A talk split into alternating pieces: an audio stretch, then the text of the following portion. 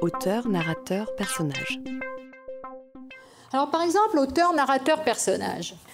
C'est vrai que bon, il y a des auteurs. Hein, systématiquement, on va voir euh, qu'il y a un auteur, un illustrateur, une maison d'édition, bien entendu. Hein, tout ça, c'est toutes les informations qu'on a sur les livres. Hein.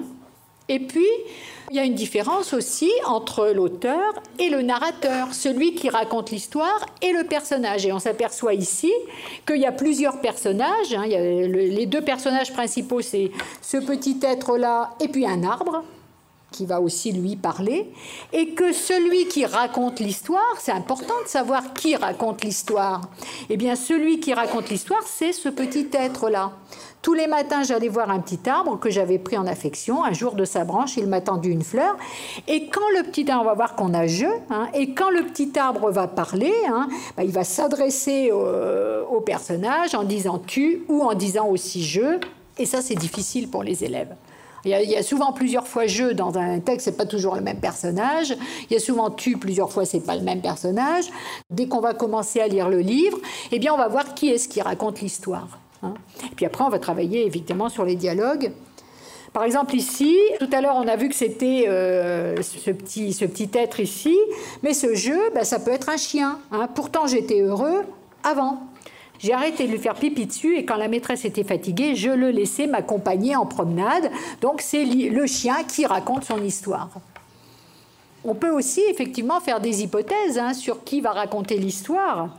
Alors ici, on a Je suis revenu et puis euh, Le loup est revenu. C'est intéressant de travailler les deux puisque Le loup est revenu, c'est un narrateur extérieur, alors que Je suis revenu, c'est le loup qui raconte et il raconte la même histoire que euh, celle de Le loup est revenu. Rien que ça, c'est intéressant de voir qu'on a des points de vue très différents suivant que c'est l'un ou l'autre qui raconte. Alors on a aussi un narrateur extérieur, comme ici, avec dans le rendez-vous de la petite souris, le jour où Grizzly, chat dentiste, perdit une dent, sa première pensée fut zut, ça va pas être pratique pour les os de poulet. Alors là, c'est lui qui parle. Et quand on lit un texte aux élèves, on peut le théâtraliser, on peut ne pas adopter la même voix, on peut adopter la voix du chat. Hein, pour montrer qu'un personnage parle. Mais c'est beaucoup plus difficile après quand les élèves le lisent, hein, bien sûr. Alors, il écrivit donc qu'une lettre. Et là, tout l'ouvrage ça va être une correspondance entre euh, le chat et la souris. Le chat qui va donc euh, parler, hein, donc il va utiliser je, puis la souris qui va aussi utiliser je. Comme ici, Madame la souris, ma dent est tombée, tu peux passer s'il te plaît. Autre chose, les bonbons, je pourrais en avoir avec du lait dedans. Je t'attends, euh, souris. Signé, un chat très gentil, surtout avec les souris. Alors j'ai oublié de vous dire que euh, chaque fois que vous allez lire un texte, de toute façon, vous allez travailler sur le vocabulaire. On ne va pas dire qu'on a des livres sur lesquels on va travailler plus particulièrement sur le vocabulaire, mais c'est chaque fois que l'on va euh, lire un livre, on va travailler sur le vocabulaire, parce que de toute façon, sinon on ne pourrait pas le comprendre. Et à chaque fois, on fera émerger euh, l'implicite.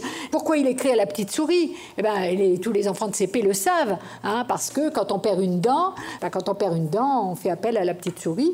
Et la souris, alors elle envoya donc un message à Grizzly libellé ainsi. On voit bien que là, on a l'intervention du narrateur. Euh, monsieur, depuis de longues années, j'apporte des friandises aux enfants humains. Après examen de votre dossier, il s'avère que vous n'êtes pas un enfant. De plus, les chats mangent les souris et je ne suis pas folle. Par conséquent, je ne peux accéder à votre demande et je vous prie d'agréer, monsieur, mes salutations distinguées, Léodie Tagada, dite la petite souris. Vous avez un échange de lettres comme ça, bon, que les élèves aiment bien. D'ailleurs, il y a un deuxième ouvrage, parce qu'évidemment, il n'arrive pas à manger la souris hein, à la fin du premier ouvrage, ni d'ailleurs à la fin du, second. Euh, il y a cet échange de lettres qui va justement permettre aux élèves de s'identifier tantôt au chat, tantôt à la souris, et du coup de s'approprier cette idée de celui qui écrit hein, ou celui qui raconte l'histoire. Je crois que ça, c'est important de euh, pouvoir se l'approprier. Quelquefois, c'est vraiment bien explicité cette idée de narrateur extérieur, hein, comme dans Plouf. C'est euh, l'histoire d'un loup qui a très fait. On voit bien que c'est quelqu'un qui raconte une histoire. Donc ça, ça peut être important au début quand on va lire un texte pour montrer que c'est pas toujours un personnage qui raconte son histoire, mais que c'est quelqu'un d'extérieur.